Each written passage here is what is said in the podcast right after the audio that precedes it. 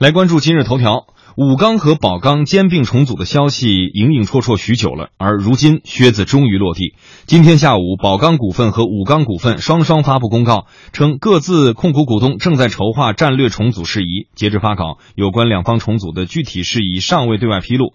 有行业分析人士表示，此次这两大钢铁集团的重组是多年以来该行业最大规模的重组事件，或意味着钢铁行业的并购重组将走向高潮。我们先跟随央广记者刘一晨一起去了解一下。今天午后，宝钢股份和武钢股份终于还是双双发布公告，称已经接到各自控股股东宝钢集团和武汉钢铁集团公司的通知，后两者正在筹划战略重组事宜。不过，目前重组方案还未确定，方案确定后也需获得有关主管部门批准。事实上，宝钢集团总经理陈德荣今年四月就曾表示，眼下钢铁行业整体的困境，对于大的钢铁集团也会是机遇。宝钢作为行业的龙头企业。现在整个的市场占有率只有百分之五左右，所以大家如果这样来算的话，未来我们宝钢啊，它不是一个去产能化的过程，整个行业是一个去产能化，但是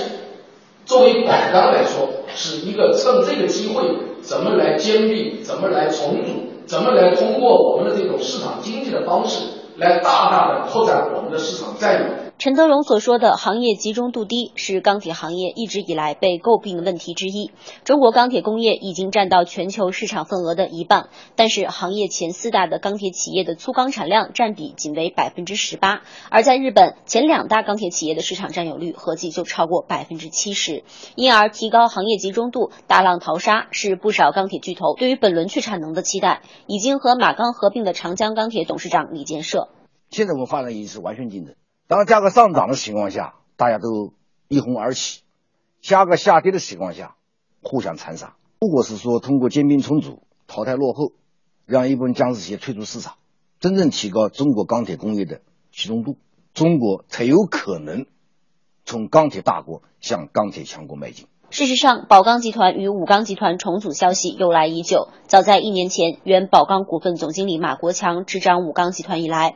两大钢铁集团重组合并的传闻就从未间断过。近日市场中也有传言，只是一直没有具体的时间表，更没料到会在周末突发确认性公告。本月十六日召开的武钢集团二零一五年股东大会上，董事长马国强在回应武钢宝钢合并传闻时，还再次作出否认。上周五，也就是上一个交易日的六月二十五日，宝钢股份和武钢股份还均以下跌收盘，前者报于四点九元每股，下跌百分之一点六一；后者报于二点七六六元每股，下跌百分之一点七八。其他同门公司股价也未出现异动，消息可谓瞒得密不透风。而截至发稿。有关两方面的具体事宜也尚未对外披露。业内人士表示，大型钢企的兼并重组困难不少，具体方案制定需要非常谨慎。对我们这种企业而言呢，遇到第一个大的困难就是我们人员、富裕人员怎么安置；第二个问题呢，就是我们这些资产怎么处置。但是从国家这个更整个企业的兼并重组，比方说国企被民营兼并或者跨地区兼并，那么应该说障碍还是比较多的。地方政府、税收、金融都会导致企业在兼并重组过程中呢缺乏一一定的动力。很多企业兼并的实际案例也说明了这一点，兼并的失败的概率是比较大。不过，今年三月，工信部就钢铁行业的产业调整政策已经公开征求意见，进一步提出组织钢铁企业结构优化调整，加快兼并重组。国家发改委对外经济研究所国际合作室主任张建平表示，钢铁产能规模已经达到一定程度，自身迫切需要进行调整，加快转型升级。同时，去产能的步伐需要持续加快，其中尤其是一些国企。今年的这个非五月呢，它打破了现在很多打算复复产企业的这个幻想。啊，那么这些企业呢，它必须加快转型升级。那么同时呢，我们的很多大国企业也必须要去产能。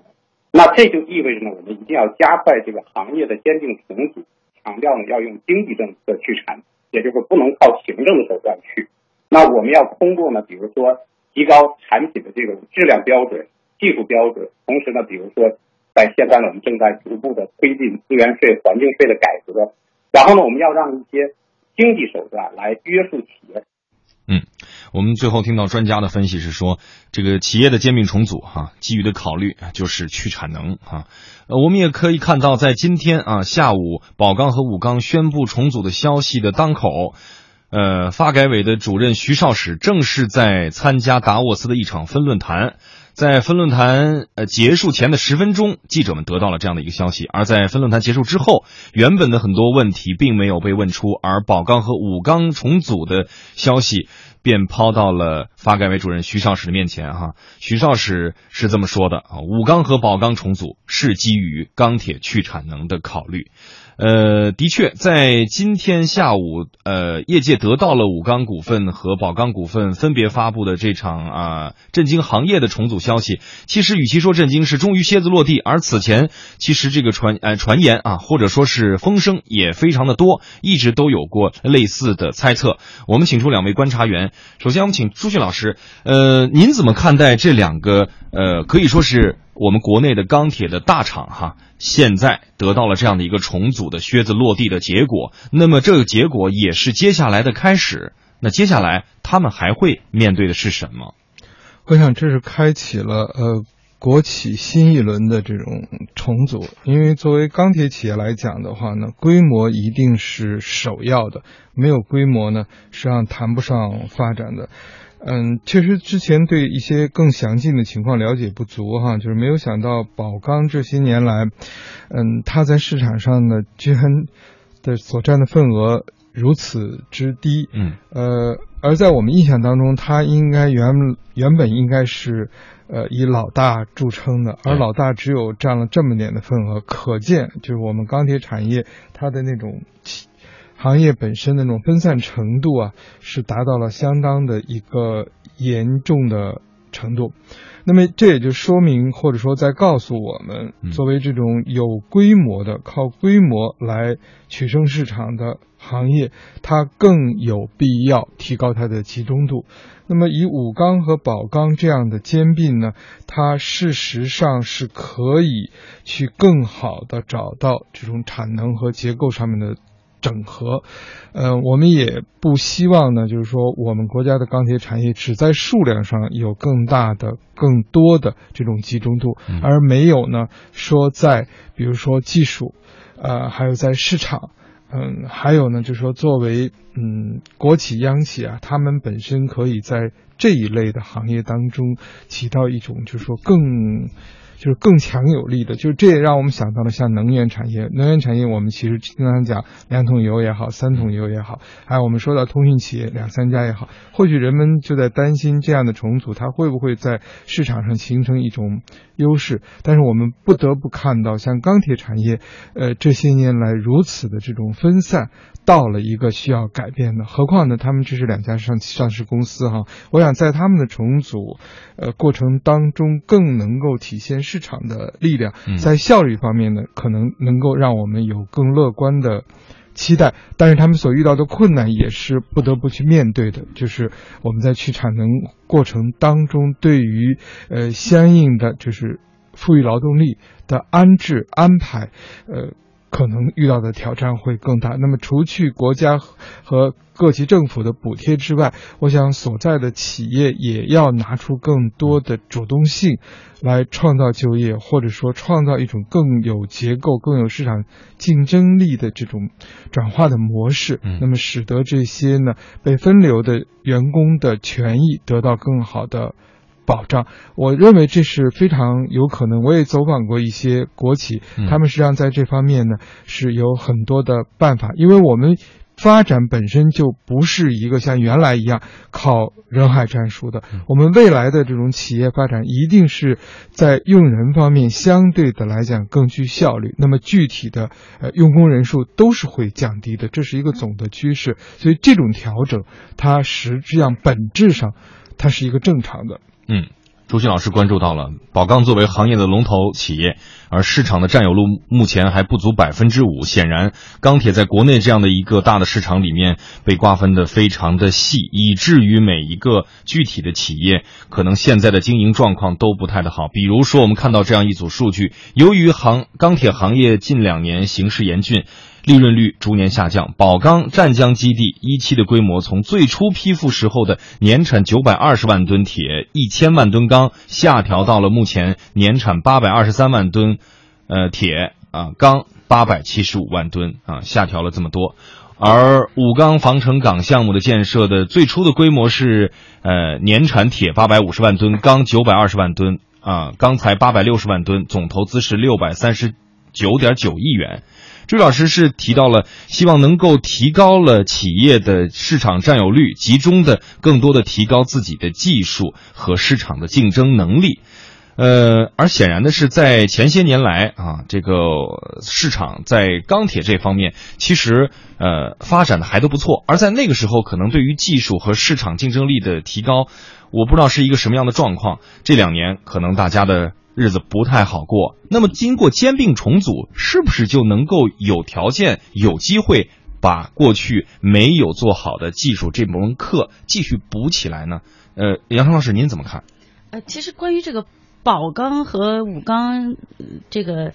联联手的这样的一个重组的一个消息，其实传了前后可能得有两年了。嗯，呃，我觉得，嗯，可能大家从这个长期来看，大家都是有一个心理预期的，因为从这个二零一五年的三月，工信部就这个钢铁产业调整政策公开征求意见的时候，就已经明确的提出了说这个，呃，将来。钢铁行业的一个发展的一个目标，就是到二零二五年的时候，前十家钢铁这个钢企的粗钢产量要在全国占比不低于百分之六十，而且要形成三到五家全球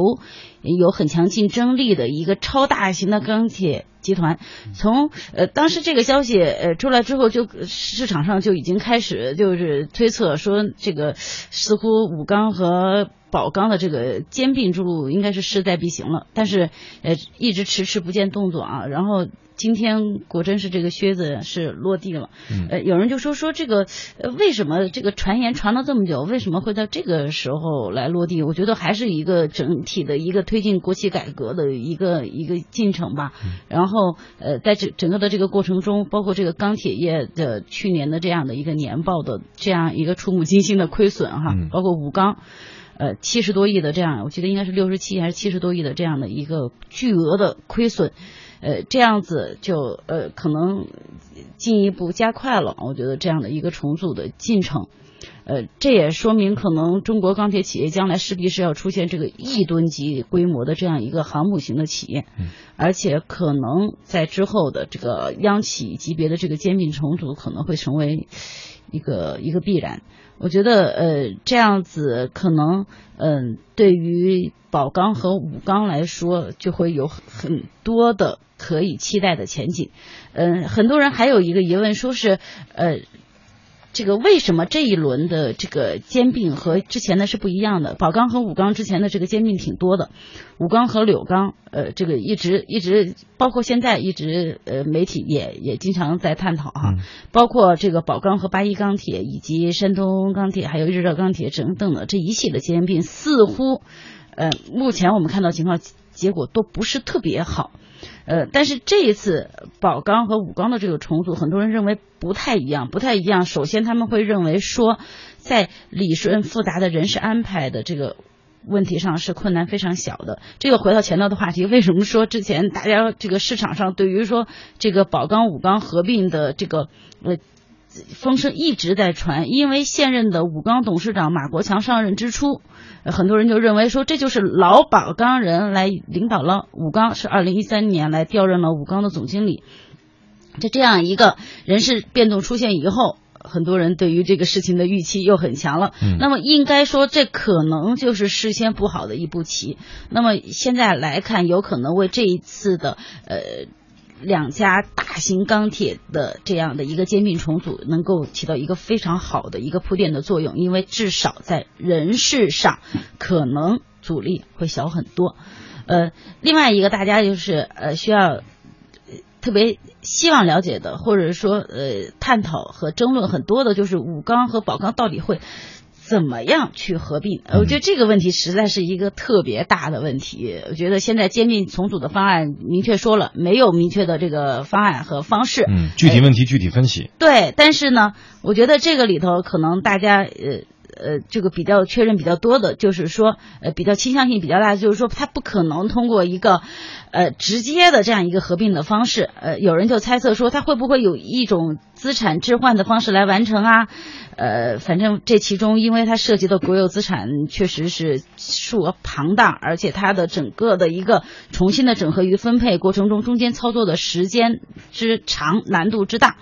我觉得这个都是可以想象的，所以可能进一步的方案我们还得拭目以待。还有一分钟，杨超老师，我们再谈谈这个关于两家既然是上市公司，就要关于这个 A 股投资者的内容哈。一分钟的时间，你认为两方的这个合并对于未来的这个这两家上市公司合并之后的是呃股票会是怎么样？对于投资者来讲意味着什么？呃，我觉得前景可期吧。呃，我觉得我个人还是比较看好的。这今天一出来这个之后，就立马有人说到这个，呃，这个提到了中国神车，说将这就是南北车合并啊。对对对，其实我觉得可能情况已经不太一样了，整个大势的这个情况也不太一样了，所以呃。不能够简单的做一个类比，但是因为宝钢和武钢的合并是一个方向性的，一个预示着将来的整个钢铁行业的一个变革，所以我觉得它应该会有一个呃向好的前景。显然，市场的占有率是上升的，市场的竞争能力。我觉得它代表着一个行业的变革方向，这才是我们看好它的唯一的原因。嗯，而且也是供给侧改革的这个概念哈。